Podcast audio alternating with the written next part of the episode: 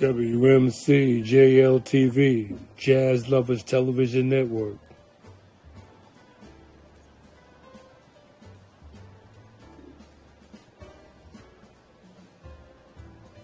Arts, culture, and entertainment with fine news and business.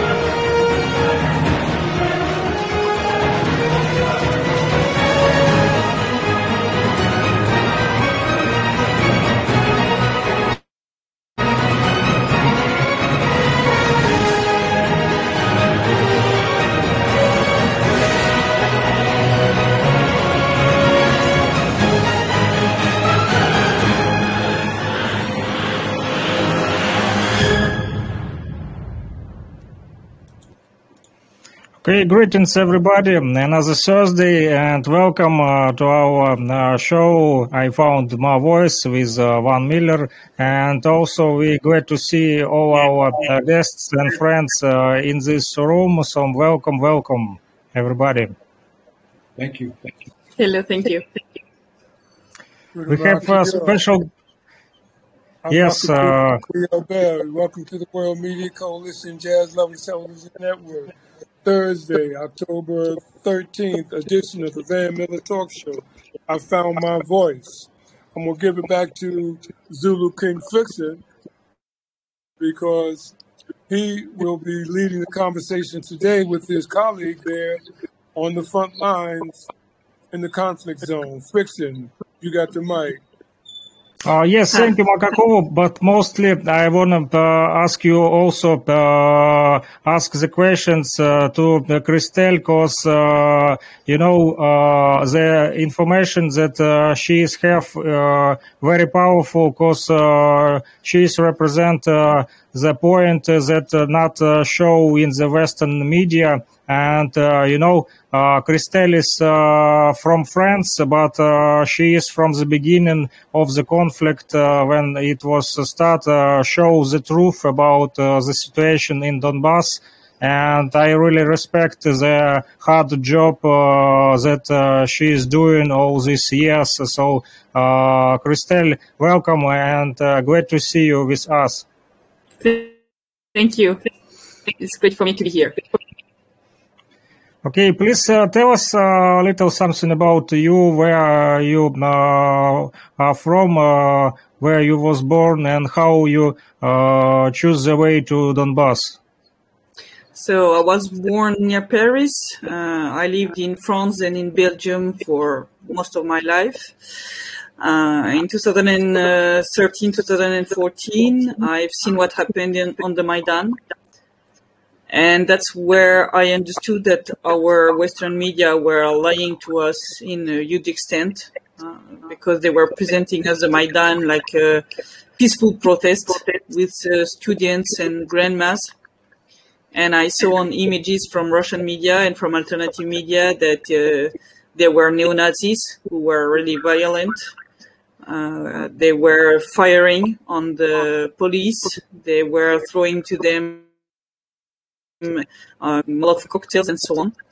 And so um, that's when I understand that there's a problem with what is happening in Ukraine. Uh, it's not what it's shown to us. Uh, so I began to share information from the Russian media, from the alternative media, from independent journalists like Patrick Lancaster, uh, like Graham Phillips, but it was mainly English speaking uh, media or journalists. Uh, And then when the war began, I continued like this. Then I began to translate some articles in French because a lot of French people, their level in English is really poor, not to, not to say more. Uh, and uh, in 2015, an international news agency was opened in the Donetsk People's Republic uh, called DONi and I began to work with them first as a volunteer from Europe, doing translations from English to French. And uh, at some point, I, I had a lot of critics from people who said, "But you are just sharing Russian propaganda, but you don't know what's really happening on the ground." And at some point, I thought, I thought a lot of time, and I decided I will go to the Donbass and do my own reports so that when people tell me that, I can say, no, I am on the ground and I know what is happening and I'm showing you what is happening. Uh, and so I decided, uh, I take the decisions, then I, I, prepare everything because I had to prepare papers to obtain a visa and so on. Um, gather money because I knew that the agency was not really rich, so I knew that I would be on my own uh, finances. And uh, beginning of 2016, uh, I arrived uh, in the Donbass because I wanted to show the truth. I was really upset by what I saw in the Western media, all the lies that we see now really clearly. But at this moment, I already saw them, and it was really disgusting me. And I, I really wanted that French-speaking people could have the opportunity to obtain the real information. Okay, uh, you you is a, a woman and uh, how you not uh, scared to go to the war? You can uh, stand on the fence and live in uh, easy not uh, see the war but you choose the uh, saw the war and report it to the people how you not scary as a woman? Um of course uh, I'm afraid. I mean, when there is a shilling, I'm not like, oh, all is okay. No, it's not like this. Uh, but I consider that this work is really important. If I don't do it, then who will do? I mean, we have some independent journalists coming here, but most of the time they don't stay more than one month. Uh, they cannot stay and they don't live here. I'm I'm the only one as a French journalist living here permanently since more than six years. So it gives me really insights and uh, relationship with the people and, and understanding of how the people here think, what they think, and why. And so it's easier for me to explain to, to people in Europe why people like refuse to evacuate, for example, even if there are shellings and so on. Uh, because I live with these people here, it's now also my land, it's also now my country. And so that's uh, that, that's why, and, and it's important. So I take this risk. I know that it's risky, but uh, during these six years, I was often under shelling. I learned what to do, and I always considered that if it was my day, it was my day, and that's all. I mean, you cannot do anything to escape. If it's the day of your death, it's the day of your death, and and God uh, God decides, and you can change nothing to that. So I decided, at least while I'm living, I want to be proud of what I'm doing and not being ashamed of just sitting comfortably in Europe while uh, people are dying here to defend their land, to defend their values. So that's why.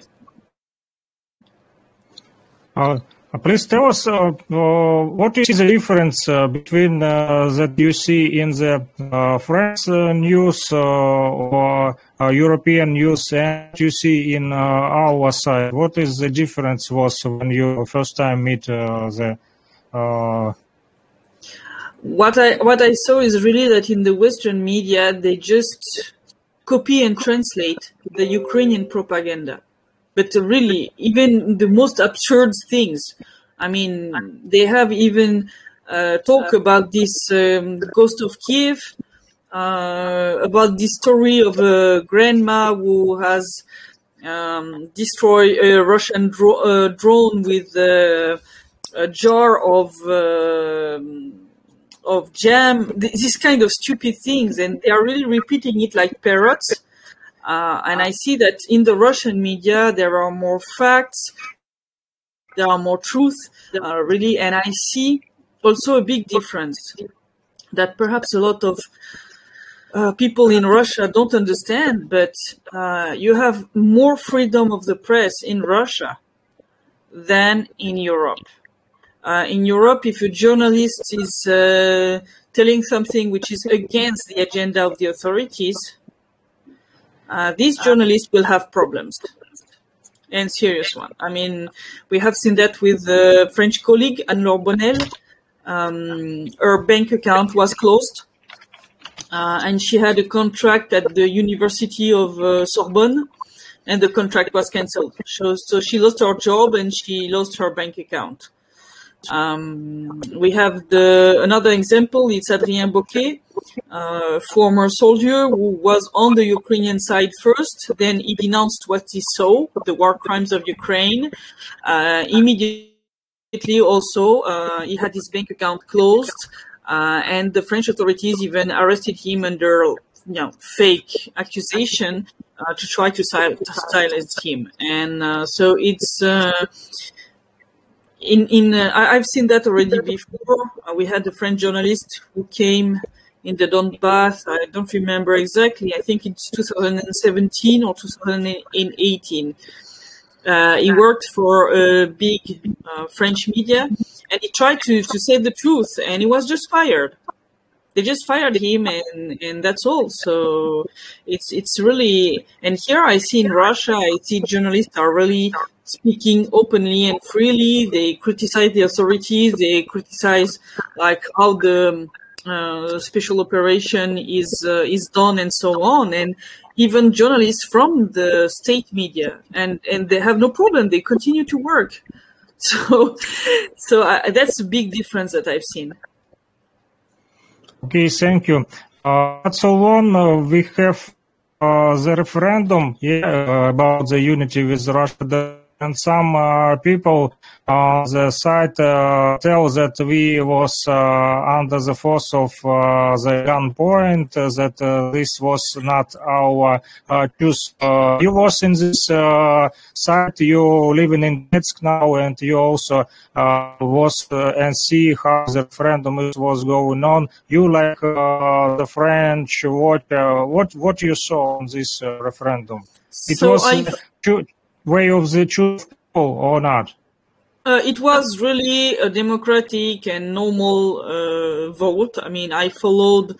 Uh, so the four first days uh, in Donetsk and in uh, Makeyevka, for example, or in Gorlovka, uh, people were voting from home. So there were mobile um, groups from the electoral commissions who were moving from house to house with a sealed ballot box. Uh, the voting bulletins, uh, the lists of people, and people were able to vote from home. Why? Because of the shelling. Mm, because it was really dangerous to gather a lot of people in front of a polling station um, we have seen that in Gorlovka, uh, two people from these mobile uh, groups uh, who were going from home to home were injured under shelling from the Ukrainian army. Uh, so we understand that it was really necessary. Uh, I followed one of these group. I've seen how they proceeded. There was no threat with a gun or with a Kalashnikov or with anything most of these electoral commissions, um, you have to understand uh, it's most of the time it's teachers because the polling stations are often in schools. So the volunteers who are organizing the, the, the voting, most of the time it's teachers. And so most of the time it's women.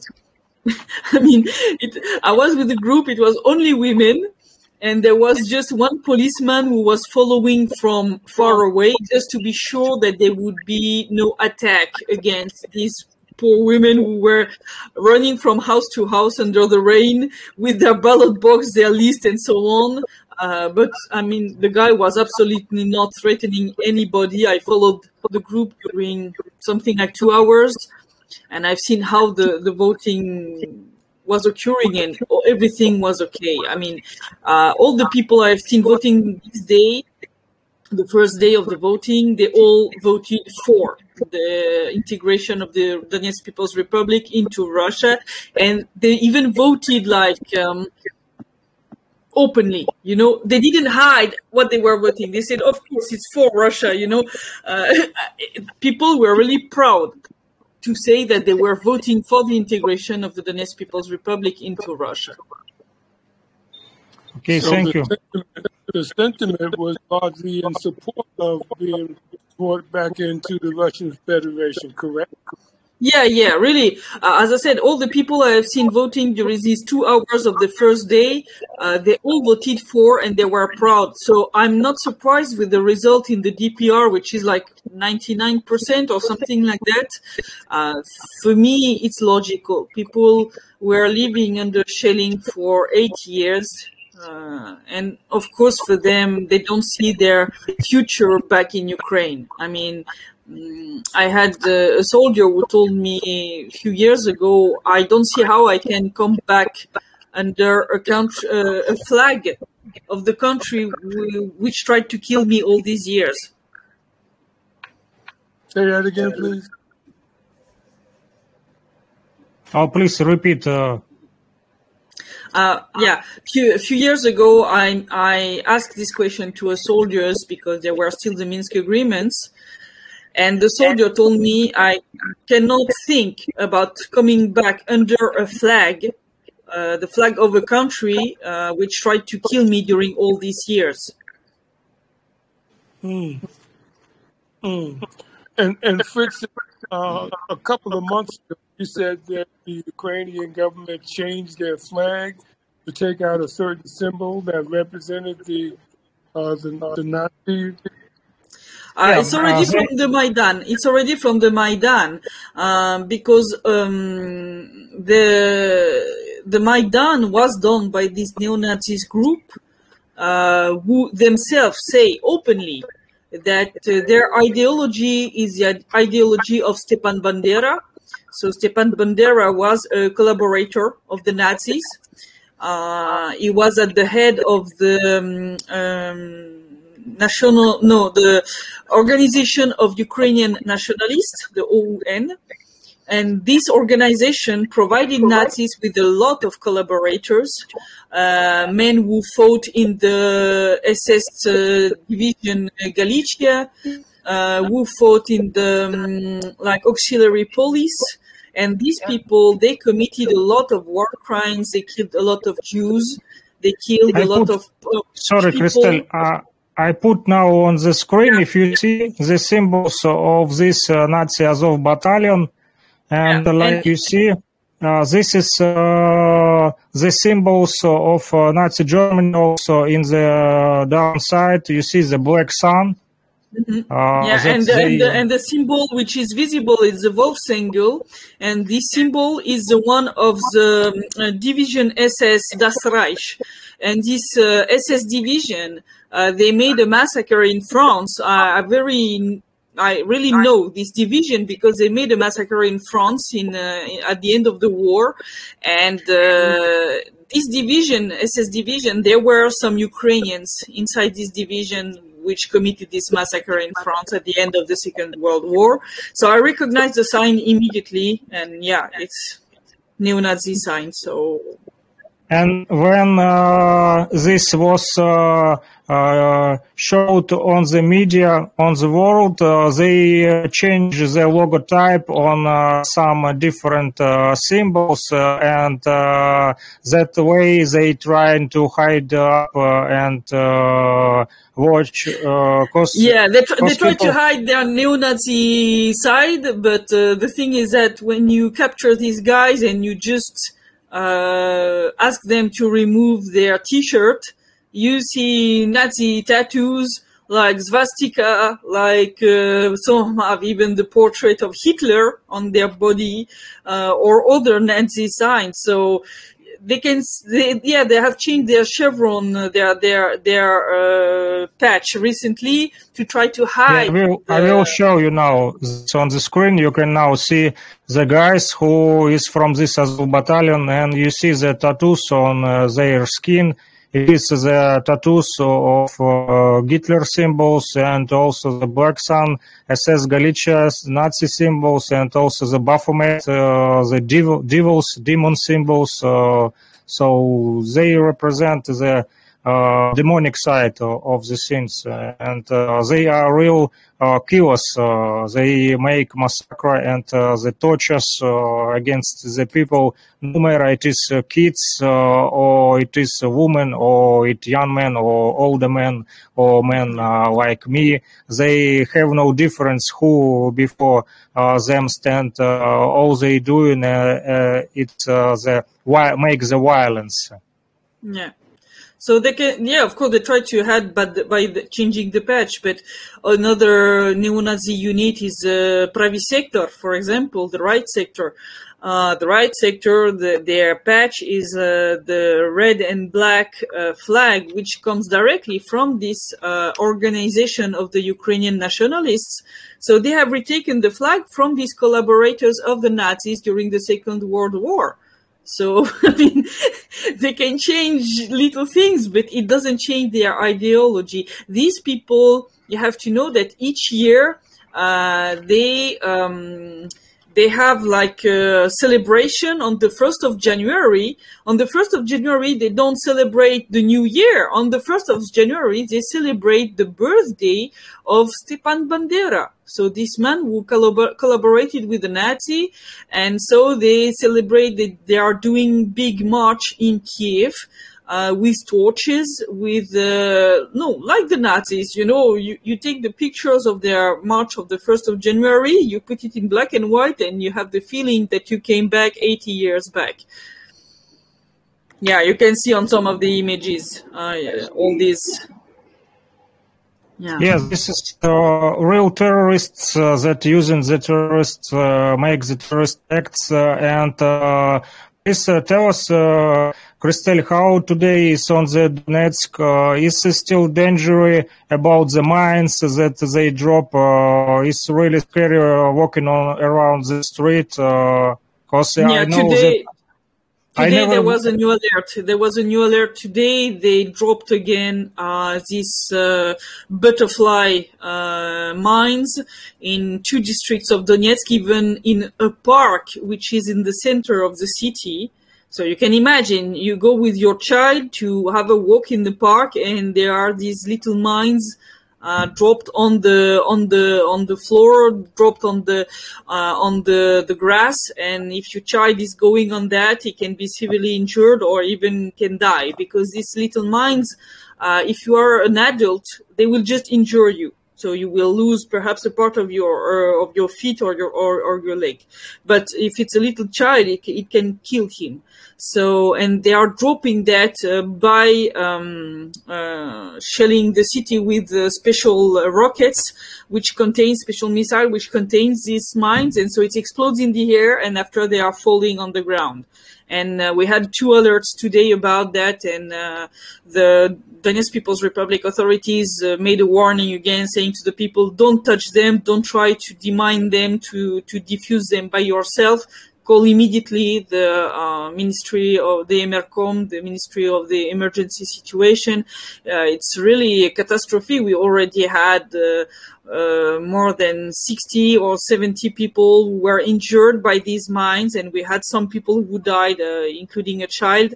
So it's really, really dangerous mines, and it's really terrorism. It's exactly what they are doing since since, eight, years. It's shelling civilians to terrorize them by shelling um, places where they know there is only civilians. That there, there is no military, there is no position.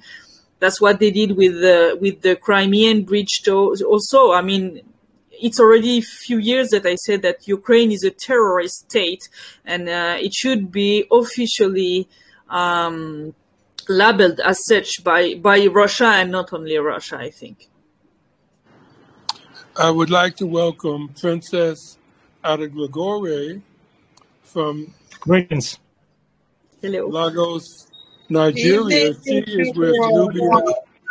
She is with Nubia Africa TV. And if you want to ask our guests some questions, please feel free so that they can know the story in Nigeria as well, Princess. Okay. Good evening, everyone. Good evening. Hello. Good evening. My name, my name is Alade Goroye. I'm the CEO, Nubi African TV. Um, we are based in Nigeria, in Africa here. Um, from the little um, uh, maybe statements that I've heard, why, why, because of the war zone, why are they dropping such termites? Why are they dropping such things when they know that civilians are dominant in that area and there is no military? The aim is to terrorize people. That's the first aim. Uh, they really want to terrorize the population here just because the population refused uh, to continue to live into Ukraine after the coup d'etat, which occurred uh, in Kiev in 2014. And that's also a way to punish them. Um, I've discussed uh, recently with people who were in uh, in Mariupol during the Battle of Mariupol, and uh, when they were mistreated by the Ukrainian soldiers, especially the Azov ones, uh, they said, "But why you do that? You are supposed to defend us. You are supposed to be our defenders." And they told them, "No, we are not defenders. We are punishers. We are there to punish you." Wow. So they have this mentality. Yeah, they have this mentality. They consider that um, the people in the Donbass are guilty because they wanted to leave Ukraine after the coup d'etat.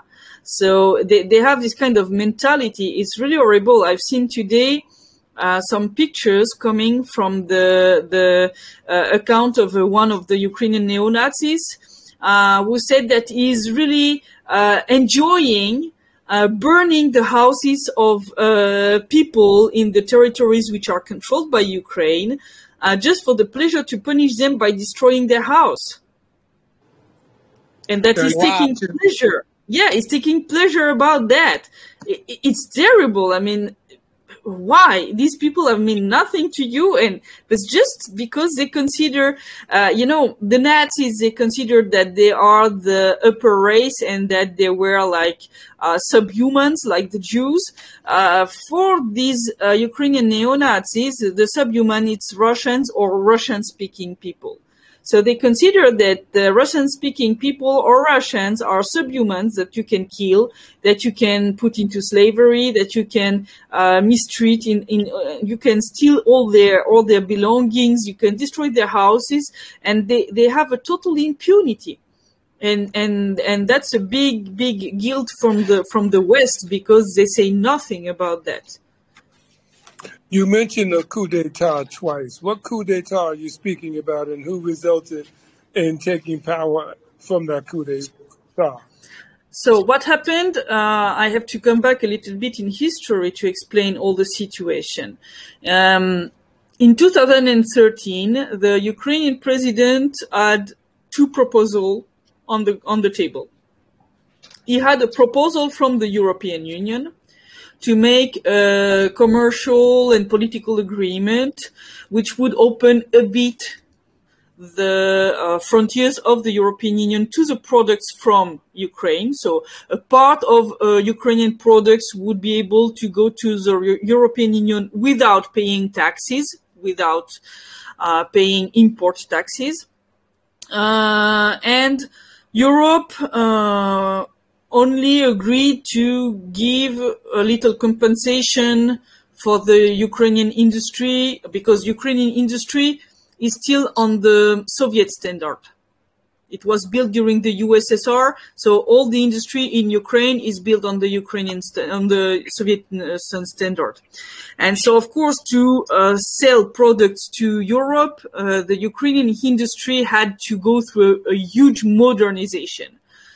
And uh, Europe proposed only uh, 500 millions for that, which was totally insufficient. Uh, and the problem is that with this agreement opening the the Ukraine to the European products and uh, vice versa, uh, there was a big problem because Ukraine already had a commercial agreement with Russia uh, like open borders, like there were no quota, no import taxes. So Russia said, oh, oh, you cannot have the agreement with Europe and the agreement with us, because then it means our market will be freely open to the European products, and we don't want that. Uh, and Russia so made a counter proposal to uh, offer uh, gas with a huge discount to Ukraine uh, more opportunities on the Russian markets for the for the Ukrainian products. In this case, Ukraine industry, Ukrainian industry had no needs to do a big modernization of, of all the factories and so on, because in Russia it's still also a lot of Soviet standards. And uh, Russia was uh, ready to offer 15 billions 15 billions of dollars to Ukraine, including 3 billions which were given immediately under the form of Eurobonds to help Ukraine refinance his, its debt. So Yanukovych, the then Ukrainian president, had these two proposals, and he understood that the proposal from Europe was absolutely not in the interests of Ukraine, that it would destroy its industry and its market, and that the proposal from Russia was more interesting.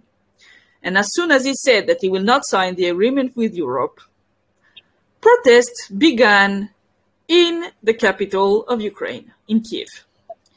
Uh, you have to know that it's not the first time that it happened, uh, that uh, these protests uh, happened like this. There was a first Maidan in 2004 to contest the, the results of the election. And uh, in 2014, like in 2004, everything was financed from the West and mainly from the United States. Uh, so we have seen during these protests uh, some uh, American officials uh, like Victoria Nuland, like John McCain, uh, who came on the on the on the scene to encourage, to support people. The American embassy transferred a lot of money to all these protests to pay people who stayed because people stayed several months on the place of the independence in, in Kiev. They installed a tent village. Uh, they they had money to to manage all this, and this money came from the West, came from the U.S. And so uh, I quickly understood that uh, it was uh, yet another color revolution like they did in Georgia in 2008, like they did in Serbia, like they did in other countries, and like they did already in Ukraine in 2004. The Orange Revolution was the color revolution from the CIA. So the Americans were really behind that because, of course, uh, they were not okay with the fact that uh, Ukraine will not sign these agreements with Europe. They absolutely wanted this agreement to be to be signed. So they decide to get rid of Yanukovych uh, through a revolution. So they did first uh, protests, and then when they saw that peaceful protest doesn't work, they began to shoot on the policemen. They began to throw on them these uh, Molotov cocktails and so on, and it was not enough. At the end, they even uh, get to um, create sacrificial victims so there were snipers in the hotel Ukraina, which is um, near the, on this place of the independence. Uh, this hotel was under the control of Ukrainian neo-Nazis. And these snipers uh, shot uh, both um, protesters and the policemen, the Ukrainian policemen who were trying to to maintain the the, the order. And uh, after this massacre, uh, Yanukovych understood that he, he, could not stay and he, he fled. And they have installed uh, what they called an interim president. Uh, but it's completely illegal. So in the Ukrainian uh, constitution, there's only a few ways to uh, dismiss a president. Either he gives himself his dismissal, he say, okay, I'm leaving the job, uh, or he's dying, but Yanukovych did not die, fortunately, because they tried to kill him, uh, or he has to be admitted as you know, being psychologically not able to do the job. That's the the main cases when it's possible. And here they just said, okay, he was removed from the job, but without justifying. So they, they didn't follow the constitution. Uh, and they put in place an interim president, which is something not existing in the Ukrainian constitution also. So these people, they took the power by force. They organized a massacre to remove the uh, democratically uh, elected president of Ukraine uh, so that uh, Ukraine is not signing the agreement with Russia. And of course, after uh, these new authorities arrived in power, and they arrived in power thanks to this neo-Nazis group, uh, there were a lot of uh, these neo-Nazis in the new government. So they had several ministers. Uh, and after one year or two, they even had um, the position of the uh, president of the Ukrainian parliament, Andrei Parubiy, which was uh, the then uh, president of the parliament, is a neo-Nazi. He was the founder of the National Socialist Party of Ukraine so all uh, program.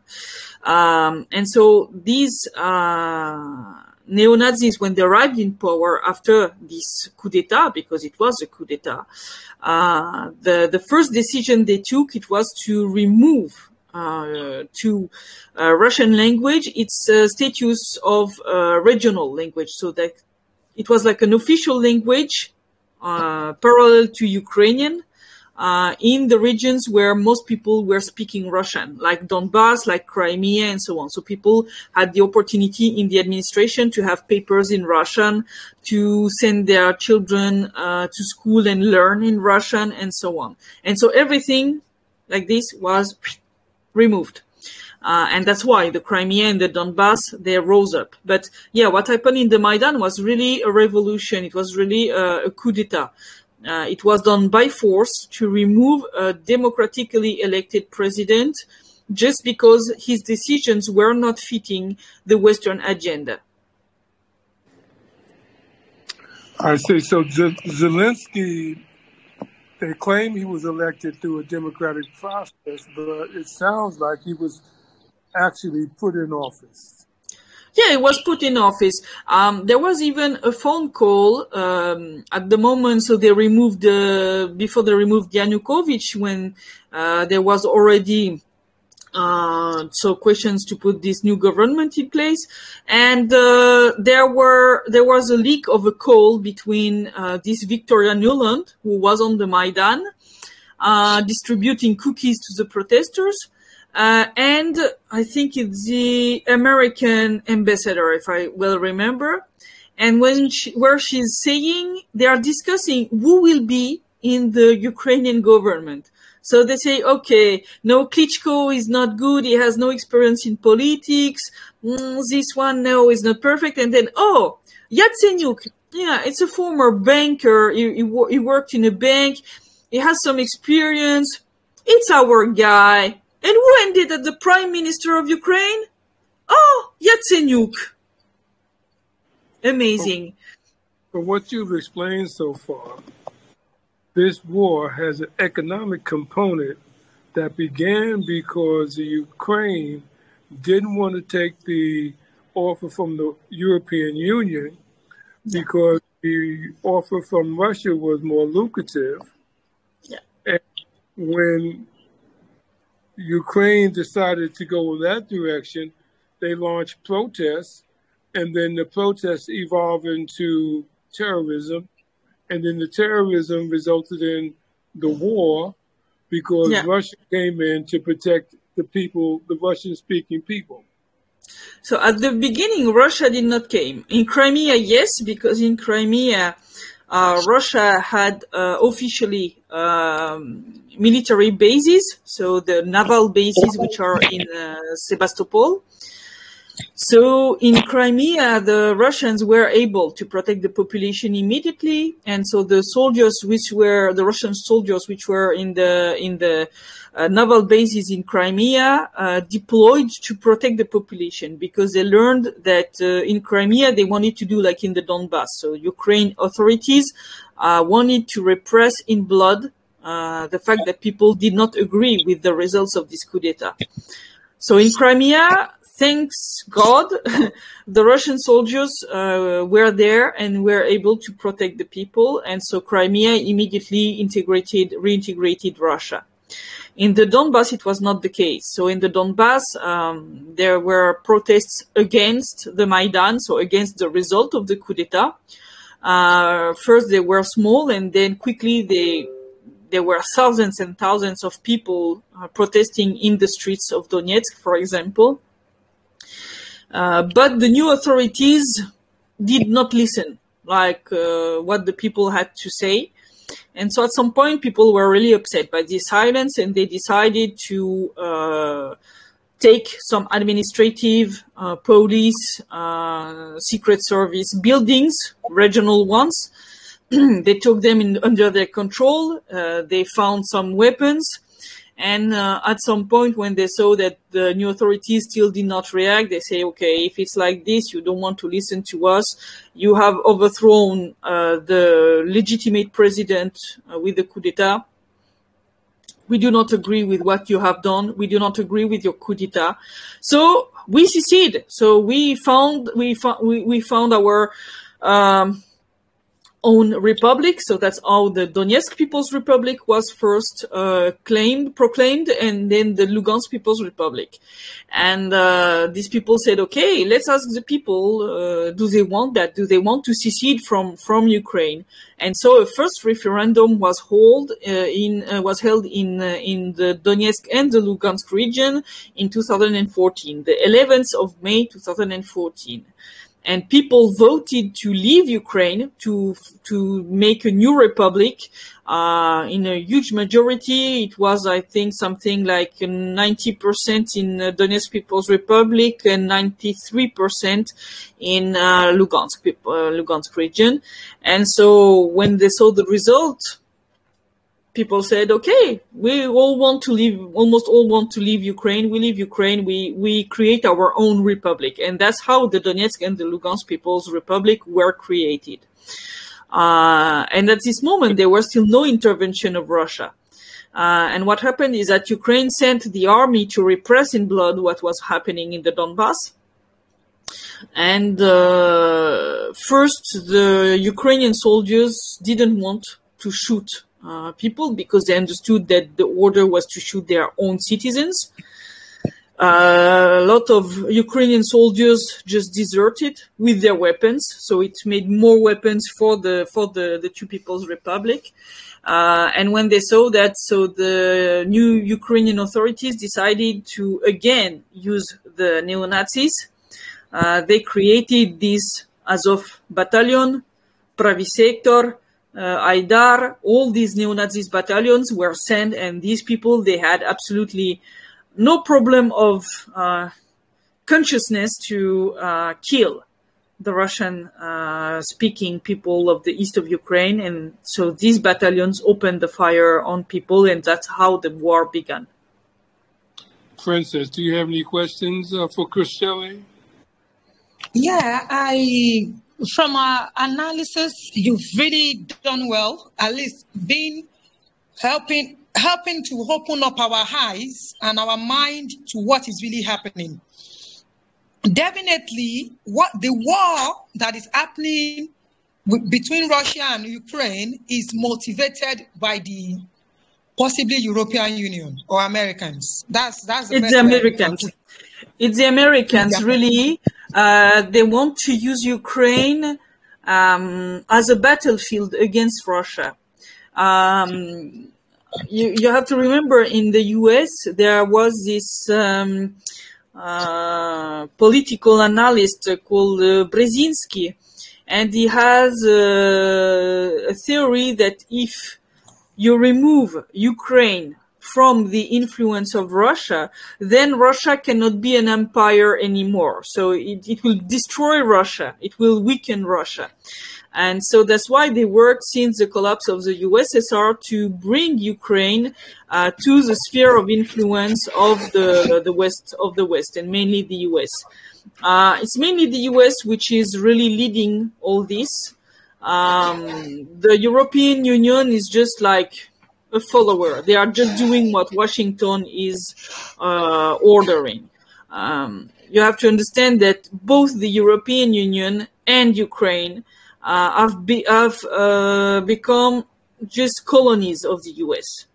So the politicians in these countries are absolutely not independent, and they do only what the uh, the U.S. authorities are deciding.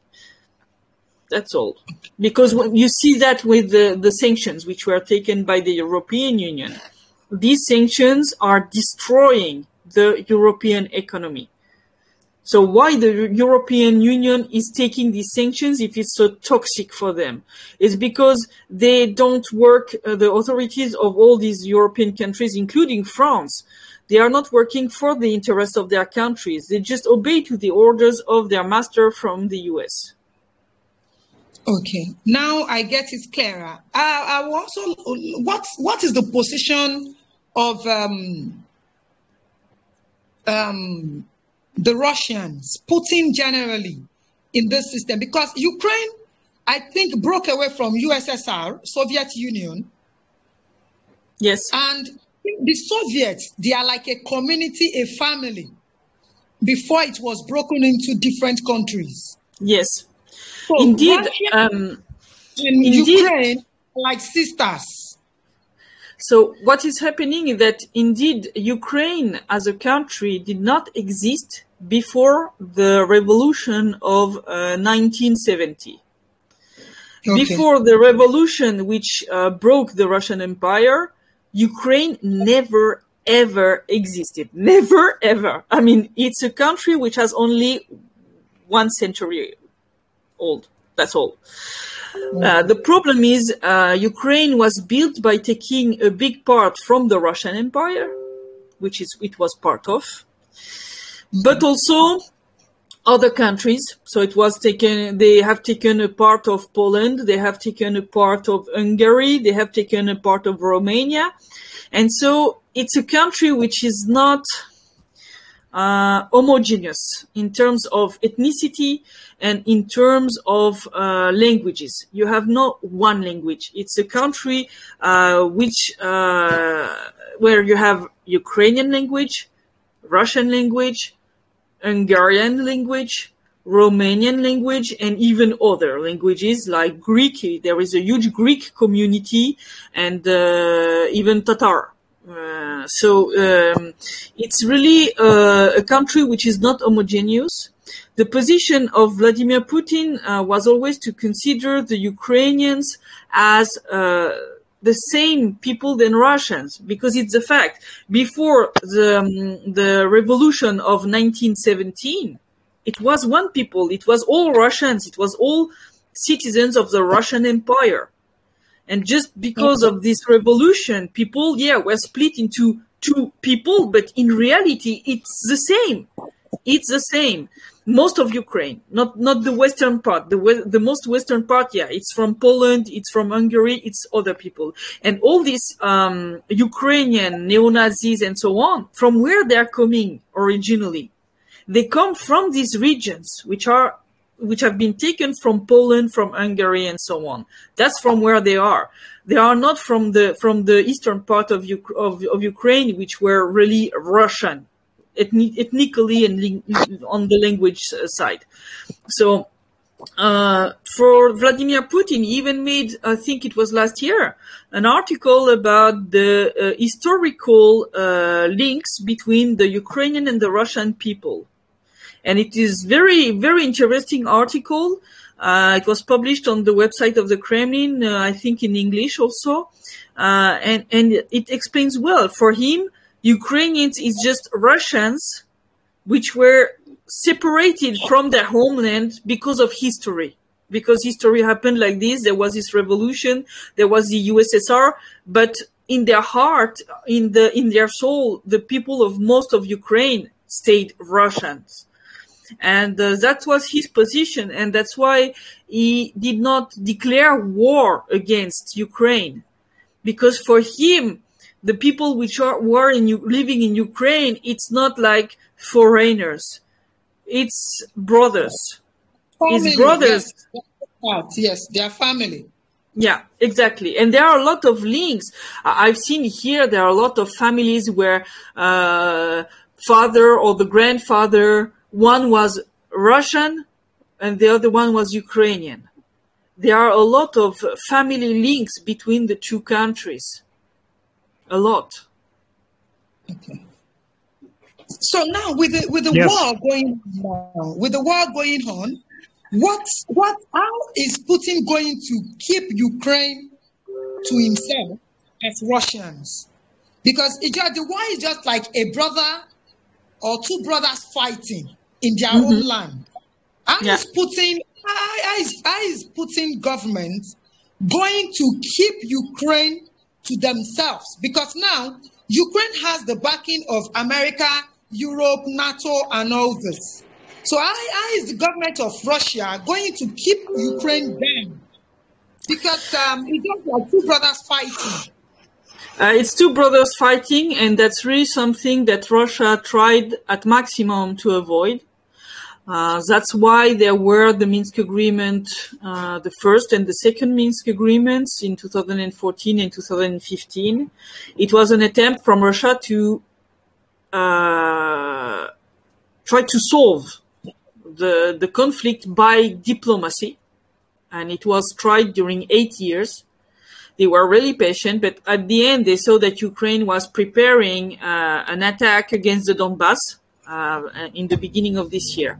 So uh, I understand that for Vladimir Putin, it was a deci- decision which was really hard to take uh, to launch this special operation. Uh, and we see that Russia is doing its best to avoid civilian casualties. Really, I mean, uh, I've seen that in Mariupol and in other places.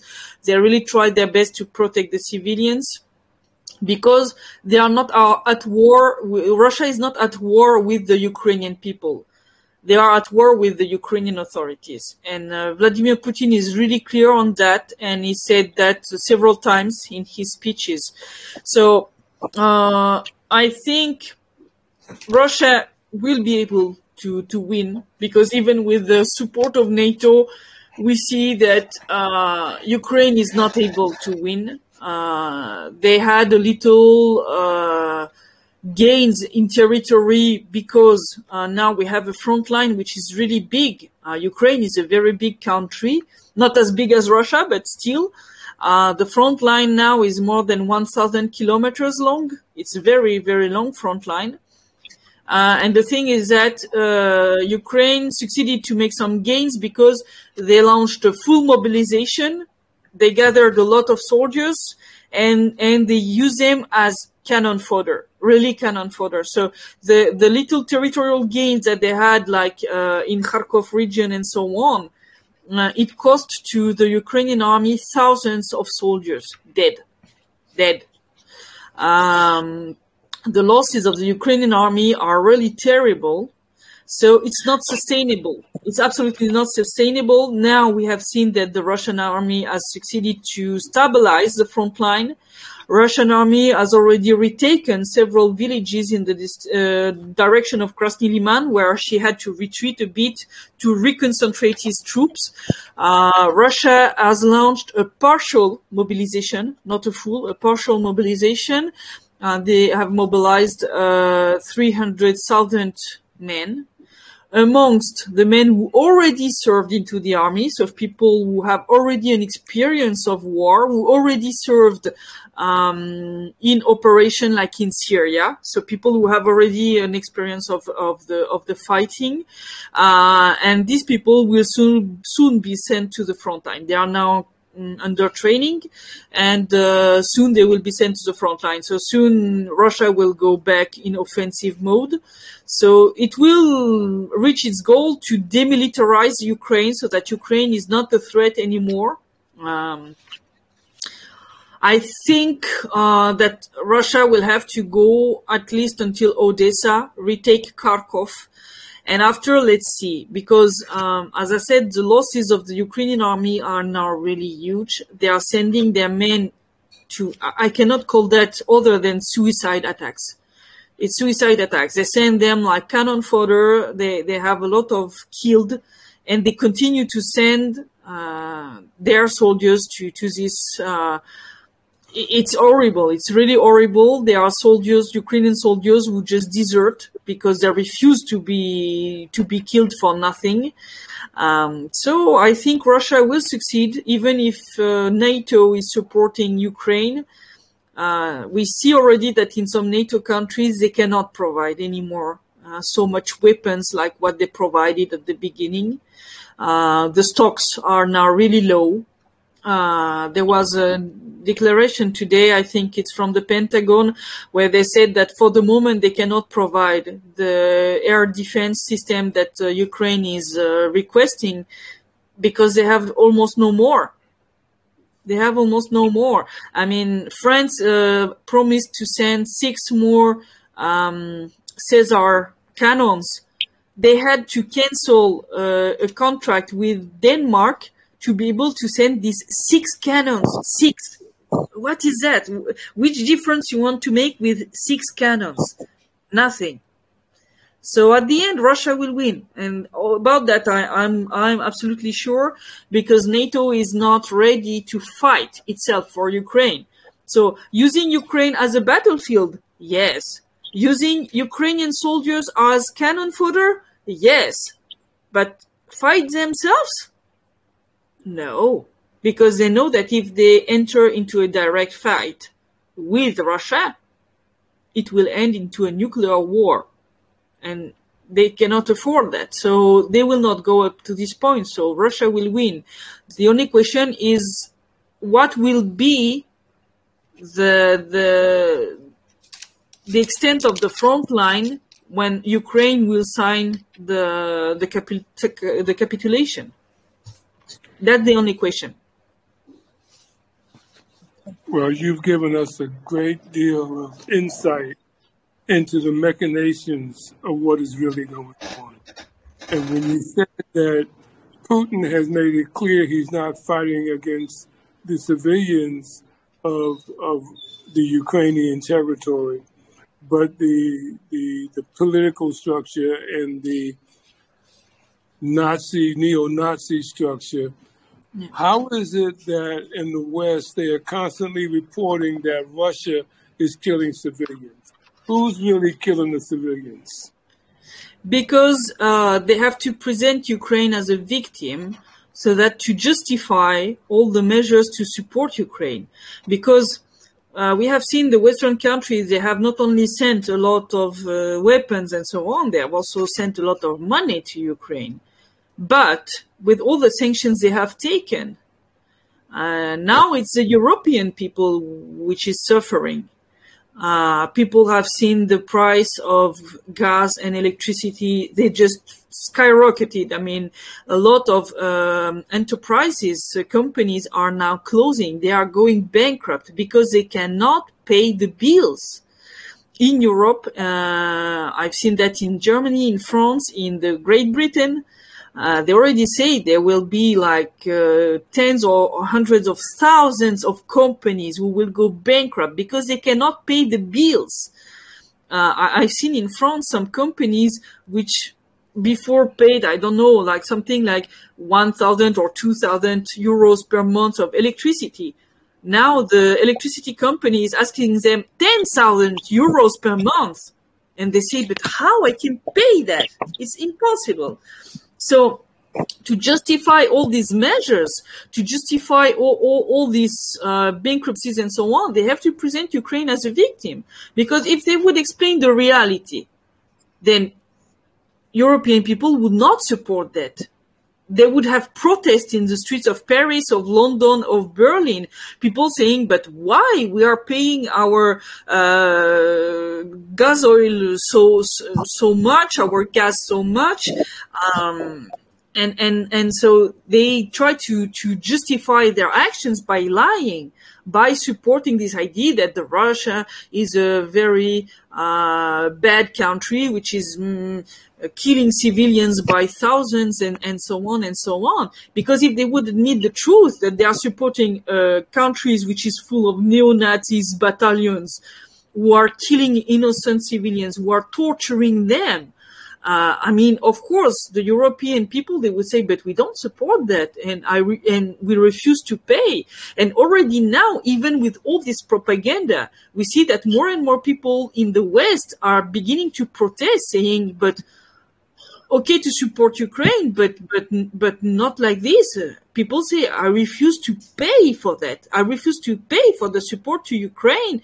Uh, I refuse to see because in France, for example, now the gas oil is more than two euros a liter. Two euros a liter. I mean, we have never seen that in France. Never ever. And people now say I can I cannot uh, pay for the gas oil to go to work, or uh, I cannot pay the bills and now winter is arriving. And so the more win- winter will be cold the more we will see protests in the west. So that's why they are lying so much to try to to maintain the support of the people uh, to all these consequences these bad consequences of the uh, decisions from the the european authorities. So what I just heard you say then that this war is forcing certain countries to go into an economic collapse. yeah Yeah. Yeah, it sounds like mass extinction too.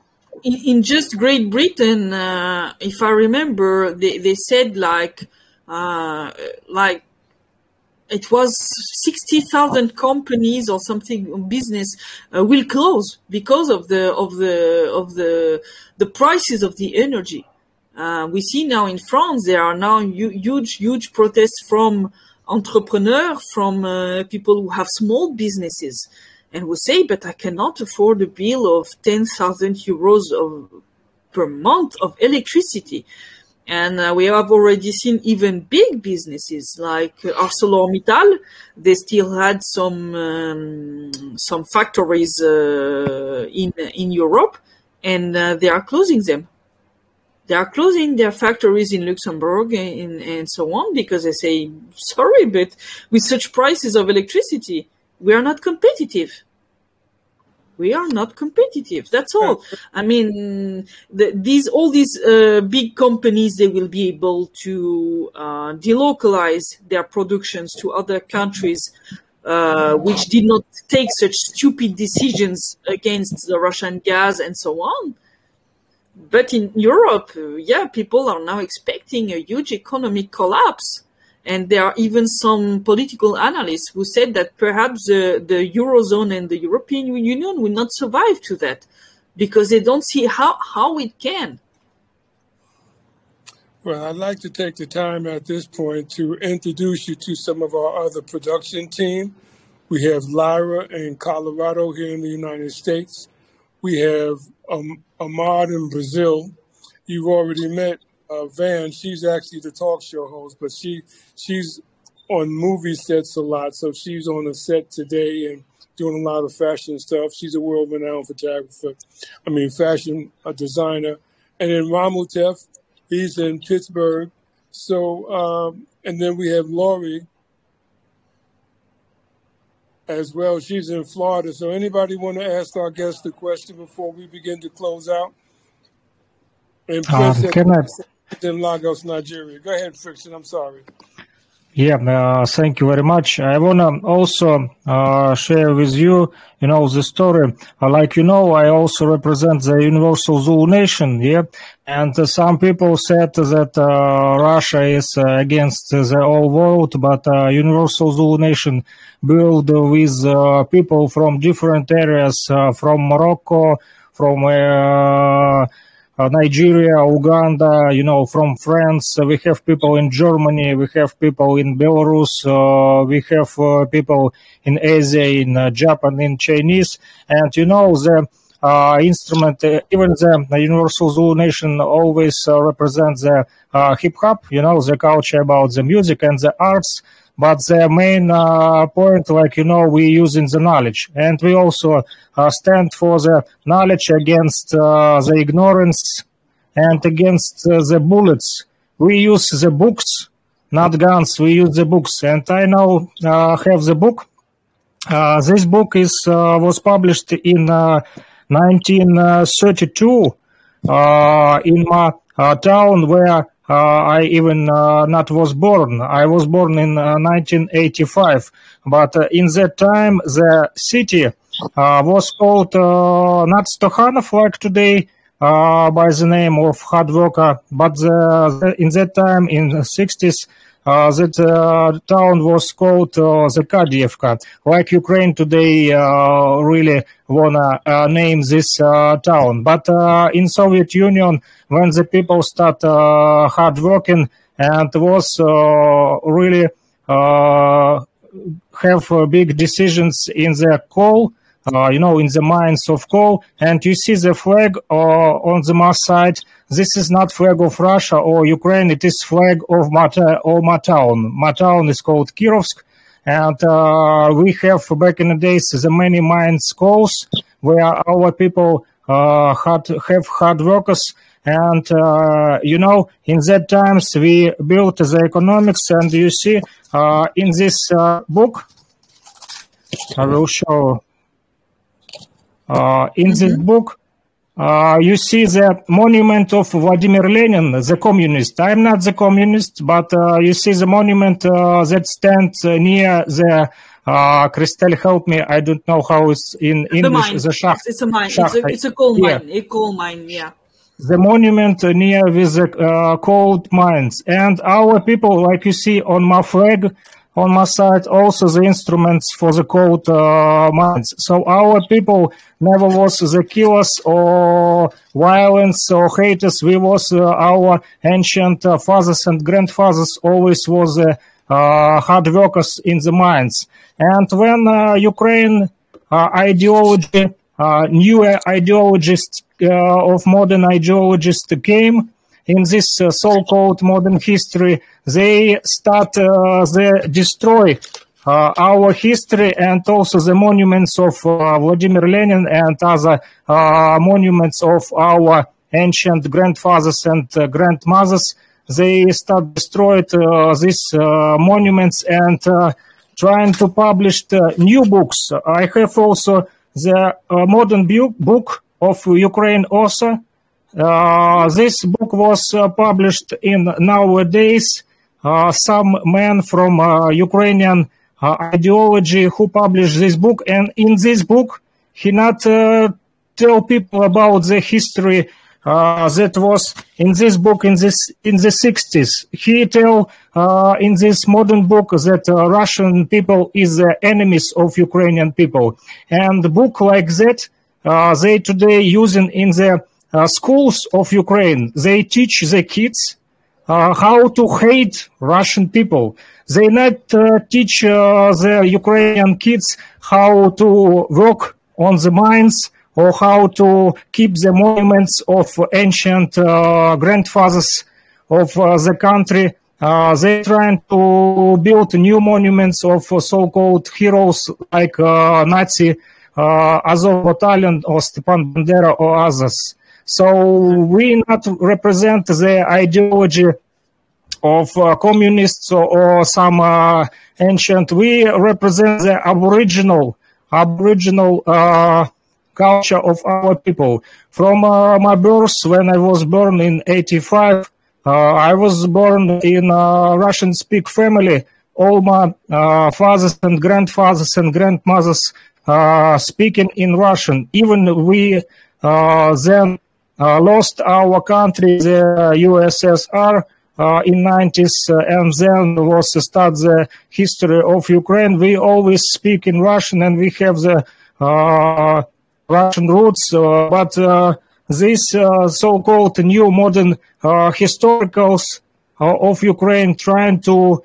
clean us from the history and that we are enemies of Ukrainian people. We're not we're not trying to fight with Ukrainian uh, people because we all have many uh, relatives. Uh, we have brothers, sisters, uh, fathers, aunts, uncles, uh, or different uh, members of our families around the Ukraine and Russia. back in the days, we was moved to driving around the in Ukraine or in Russia and have no problem. But this uh, so-called uh, new historical uh, people and also uh, this uh, so-called elite from the West world, like you know, they use the instrument uh, divide and conquer.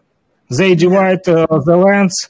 Uh, if you see, I really uh, good know uh, from Infinity Lessons of Universal Zulu Nation how this so-called white elite, uh, white supremacy in Western world uh, divide the people, black people, and uh, trying to kill some great leaders like Marcus Garvey, like Noble Drew Ali, uh, and other Malcolm X and other big leaders, Patrice Lumumba, who was the friend of Soviet Union. They trying to killing aboriginal people and divide them from their land and using their resources uh, make us like slaves.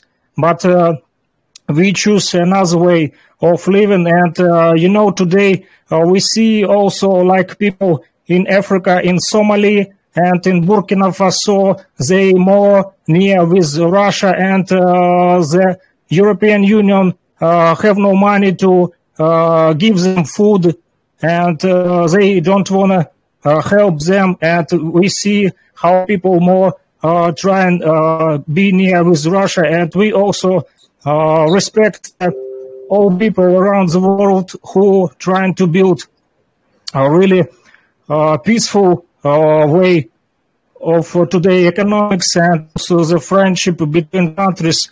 But we don't build the ideology like uh, today make uh, Ukrainian uh, elite, like uh, Christelle said, uh, authority. We not uh, fight against people. We fight against uh, criminal Ukrainian uh, authority. Yes, thank you. Yeah. I think it's important to understand that uh, uh, why also the West is uh, in such a fighting against Russia. It's because Russia refuses to be a colony of the West. Uh, Russia refuses to obey to the orders of the of the West. Uh, so the problem is the West wants to have only colonies, uh, countries which just obey, provide what you want, uh, like if they need uh, oil, if they need uh, uranium, if they need I don't know other minerals, gold, and so on. Uh, but they don't want to have to, to pay the fair price for this. Uh, we have already seen they have even plans from the West to uh, dismantle Russia. They want to split Russia in a lot of little countries that would be uh, easier to manage, you know, easier to threaten than this big country. Um, we had even Hillary Clinton, uh, which was a candidate for the presidency of the of the U.S., uh, who said once that it was not normal that uh, Russia had uh, so much uh, natural uh, mineral and so on resources just for herself. But what, you know? So they want really to. Um, push Russia to surrender to be a colony. That's what Russia was in the 90s when the USSR collapsed and the president was uh, Eltsine, and uh, and uh, and they like this this period. They want Russia to come back to this period when Russian uh, authorities did what Washington wanted. But with Putin, it's finished. And as Putin said. Uh, there is only two options for a country. Either you are a, a sovereign country or you are a colony and uh, the West want to have only colonies. And uh, of course, for them, Russia is a big ideological enemy because Russia want to have a real multipolar world where all the countries are sovereigns and can decide by themselves uh, what is the best for their interest and the interest of their people. And that's why for the West, it's important to destroy Russia. Yeah, but like you see, I have no on my body the tattoo of Nazi symbols. I'm clean. I'm clean man, Russian clean. I only have uh, the symbols of uh, religion, uh, Christianity, part of my history that uh, sent me that uh, me my mother. But I have uh, Nazi Germany. Yeah. Well, I want to thank everyone. Today has been a very, very significant conversation. And Christelle, say your name again, please. Yeah. Thank you for inviting me. It was really a great pleasure to discuss with you, to be able to uh, share with you information that I have about the current conflict. I think it's important that uh, most more people understand what's really happening now. Great. Thank you so much. Fixin, anybody want to have any last words before we end the production?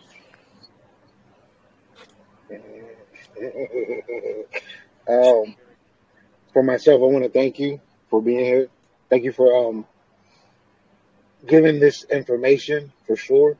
It's very telling on a lot of things that I've been looking into for sure.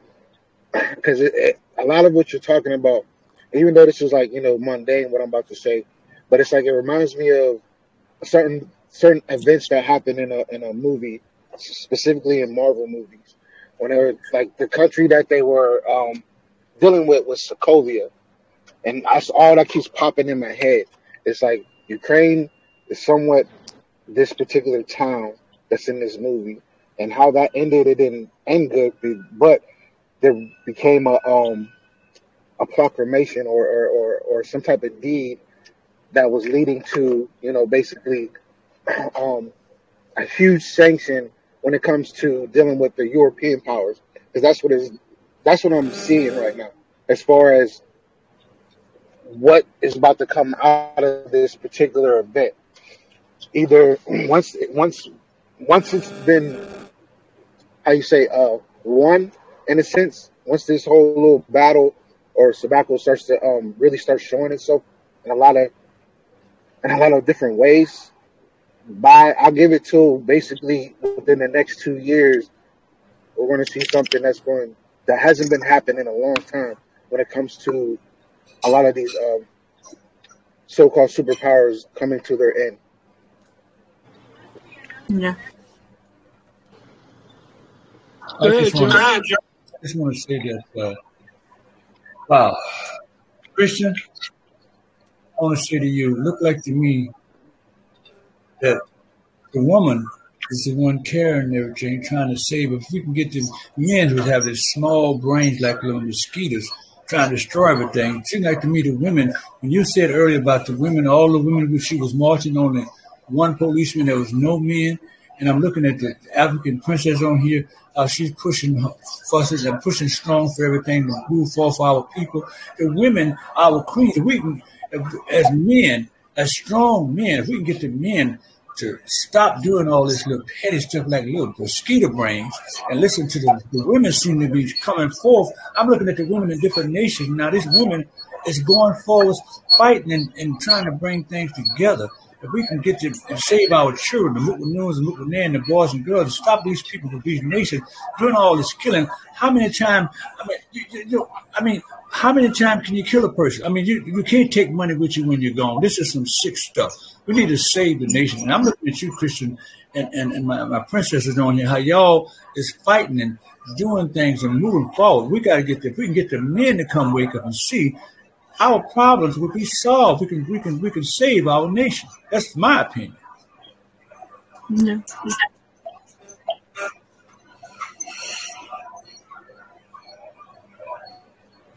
So,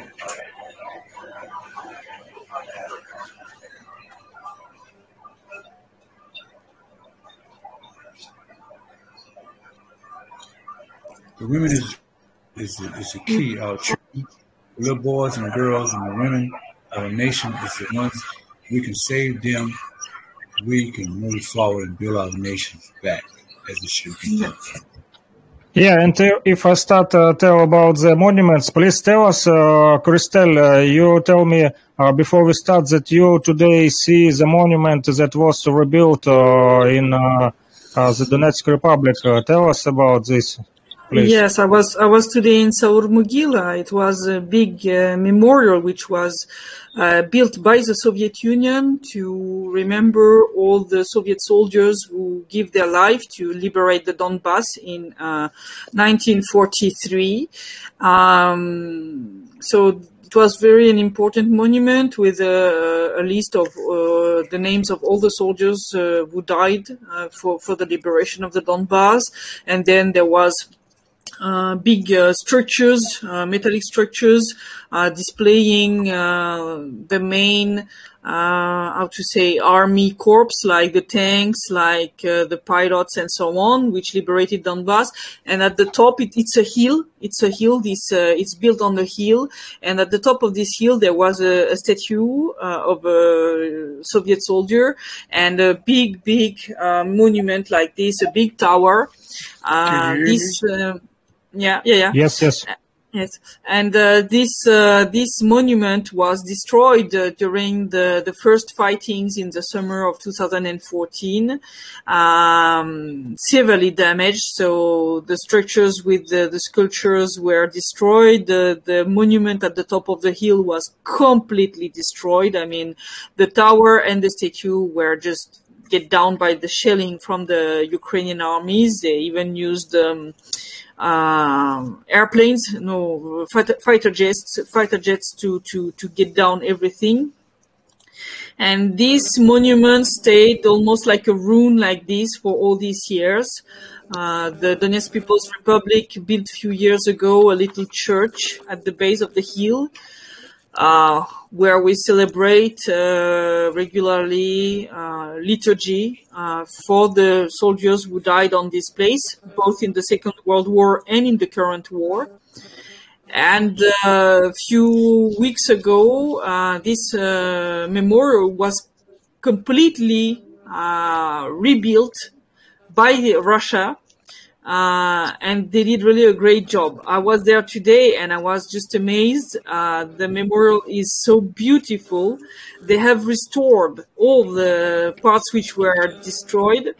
Uh, all the structures with the, the sculptures of the Soviet soldiers were redone. They have left some damages to show that these structures were damaged during the fighting. So as a memory. And all these structures were on the right side. And so russia has built new structure on the left side to commemorate uh, the russian and donetsk people's republic soldiers who are fighting during the current war. So the style is a bit different. It's not soviet. It's more modern but still it's uh, they have kept some uh, uh styles common styles. Yes yeah. And uh, at the top, they have rebuilt the tower with the, the statue and they have reinstalled a permanent uh, fire, which is burning in memory of the dead soldiers. And the result is just amazing. It's, it's now so beautiful. I mean, I went there with with a friend, and she never came here, so she never see the monument even before the war. And when she read there, she was crying of joy because it was uh, so beautiful, and uh, she really could feel the uh, the memory of all these soldiers who died both both in the Second World War and in the current war, and and she was really amazed by the beauty of the of the memorial. So that's also an important point from Russia, uh, which not which is not erasing the history and rewriting it like uh, Ukraine is doing. Uh, Russia is uh, maintaining the history. Uh, it doesn't mean that Russia is now a communist country like the USSR, but as Vladimir Putin said, it's part of our history and we have to respect this part of this history and to, to teach to our children what happened during this period uh, so that children understand from where we are coming. Because if you don't know um, if you don't know what are your roots uh, you cannot have a future. And that's something really important. You know the fun uh, story about the Zelensky that uh, his uh, grandfather was uh, yeah. also uh, on the uh, World War Second, and Zelensky today is shows the ignorance because he is fighting with uh, Uh, Soviet Union monuments, uh, the fighting with against the monuments uh, of uh, Soviet soldiers, but uh, Zelensky have the grandfather who was fight against the Germany Nazis back in the days, and you know the Ukrainian ideological and educational system today have really big ignorance because uh, they also destroy the monuments of all. You see now, I'm sharing on the screen. Uh, a few days ago, they destroyed the monument of the poet, Russian poet of uh, Alexander Pushkin.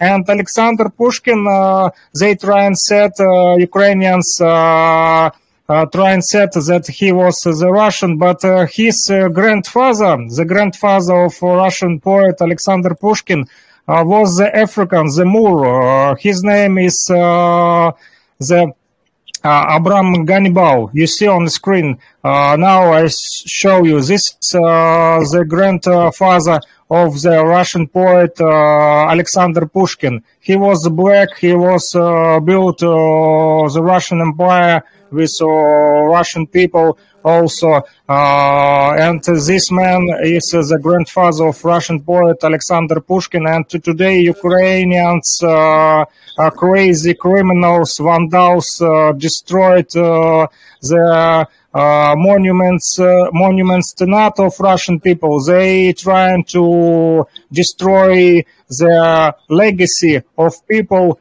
who back in the days uh, create and build the uh, uh, country and uh, make the education on a great level, not ignorance that we see today in Ukrainian educational system.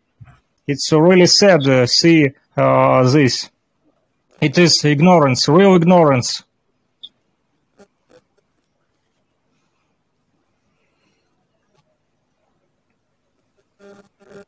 Okay, uh, if anybody uh, want something comments, uh, please uh, join us. If not, uh, so we will be finished.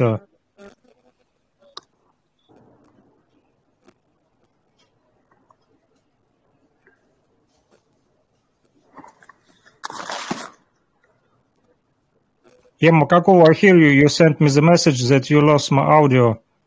Yeah, we have the Lara in the in the room. Greetings, Lara. It wasn't your audio. It was my phone. I couldn't hear anybody on my phone. Oh. So I had to, uh, I had to go out, shut my phone down, and come back in. Okay, we have Zalara in the room. Uh, he, she is first time today. Uh, show us uh, herself. Uh, so greetings to you. Greetings, everybody. Hey, I have been listening.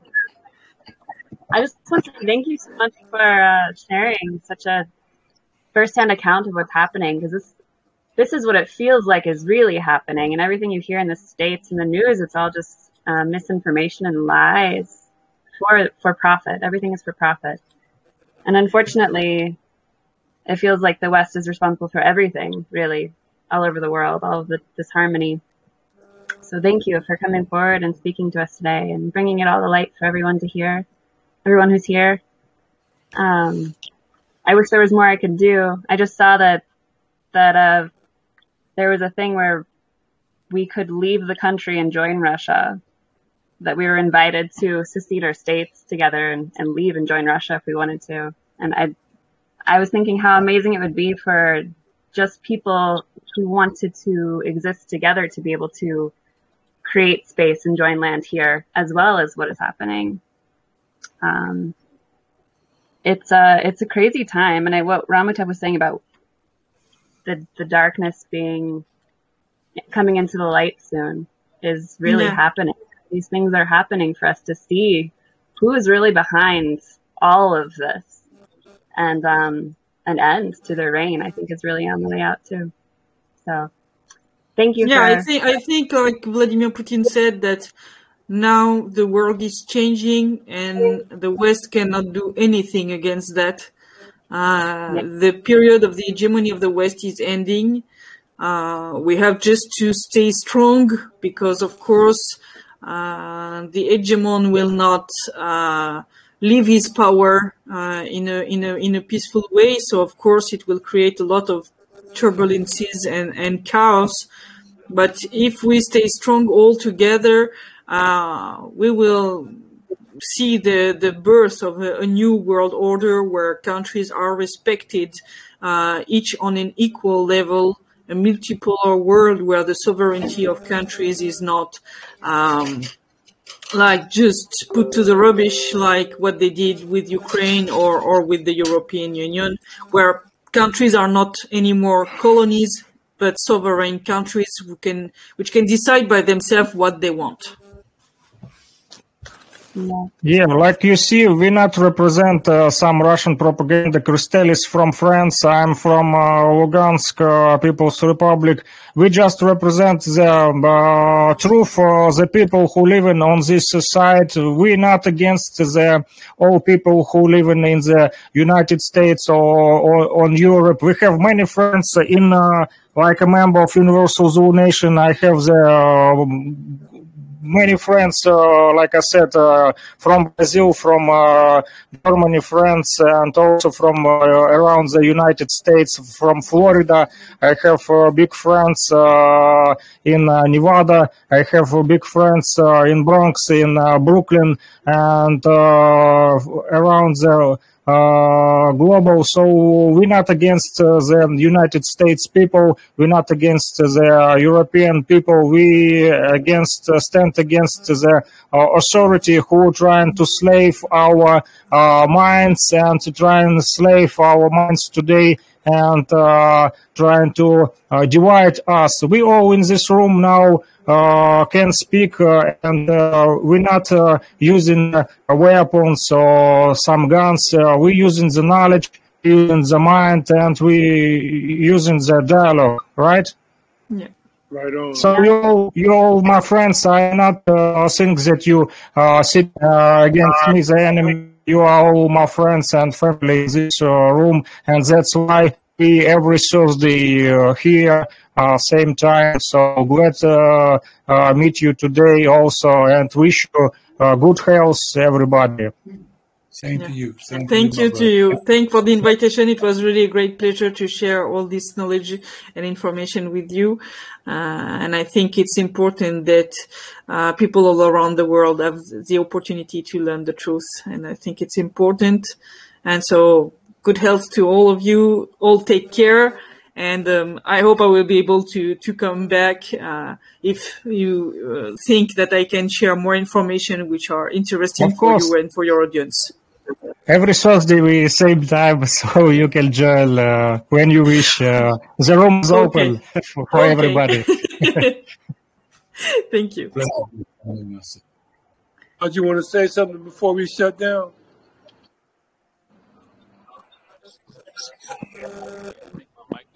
messed up. Hello? Yeah, yeah, we hear you.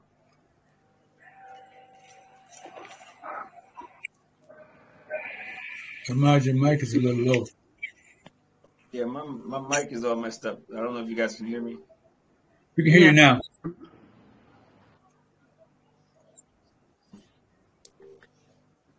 For sharing information, I was just uh, sitting here talking to my friend you know, and, and, she was like, yeah, she sees it as well that things are changing, and um, it looks like it's not gonna just, you know, it looks like it, it may start in Russia and start in the Ukraine. Um, it's gonna be kind of like a tidal wave where you know one place is gonna is gonna start and other places are gonna follow in its path. Um, so it, it, just you know you, you got to think about how to prepare for the next coming years, you know, be as self-sustainable as possible, and uh, maintain, you know, a connection with the with with, with the source and the divine, with the nature. Uh, just you know, to really be aware and, and, and stay awake. Yes.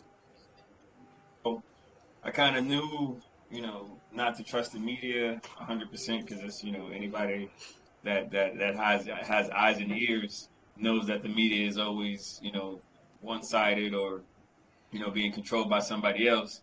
But to have it be reconfirmed uh, is always a blessing because then you, you know, you have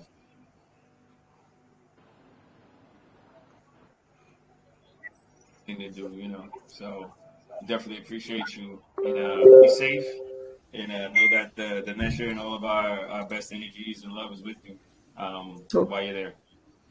Thanks. This has been the World Media Coalition Jazz Lovers Television Network, Thursday edition of the Van Miller Talk Show. I found my voice. Van, can you still hear us? Yes. I, the show was absolutely amazing today. I just wished I would have been able to just be able to come in and talk, but it does give us clarity as to what is really going on in the world and how uh, we as a people, if we are not awake, as uh, Ahmad has said, if we're not awake, how easily we can be influenced and become victims of something that is not true.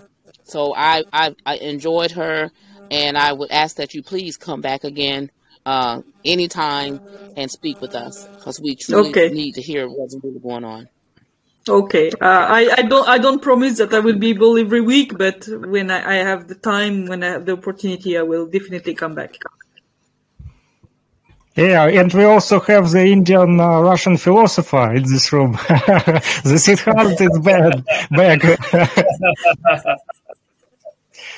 He's also our teacher. He, uh, you know, he also teach me. Uh, even he's more young than me. That me. He also share with me also some information that uh, I never know, and I uh, also uh, want to thank you, Siddhant, and uh, really I want to say you respect for this knowledge that you share about the world, about the India, about the economic side of, about the diplomacy, what is going on around. Uh, this Siddhant is uh, watch you really clear about this and share also uh, on a students radio where we also try and share the uh, knowledge also and music. Uh, we not, uh, like Makakovu said, we're not only the uh, news, we also the jazz lovers television. So we also share the music, uh, the people who join us. Uh, and Siddhant a few days ago shared with me some uh,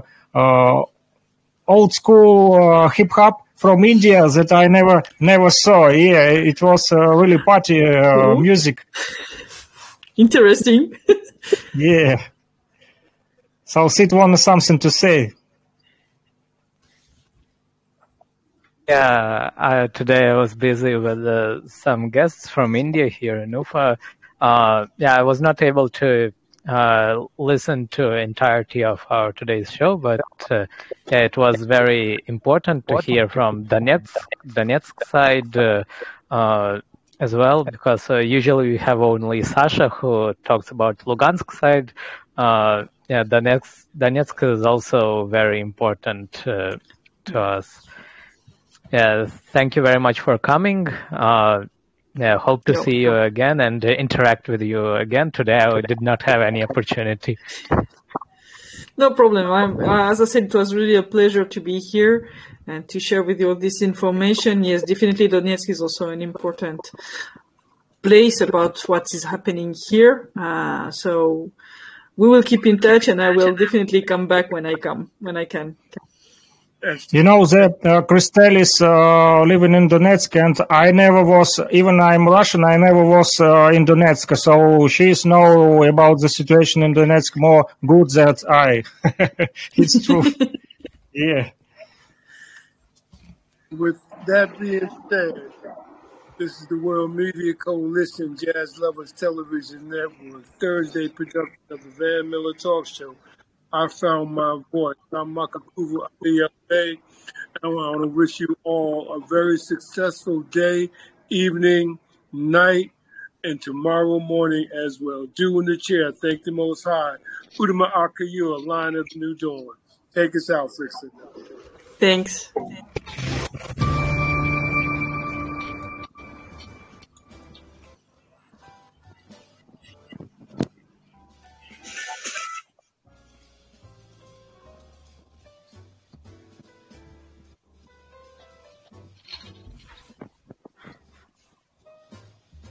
WMC, JLTV, Jazz Lovers Television Network.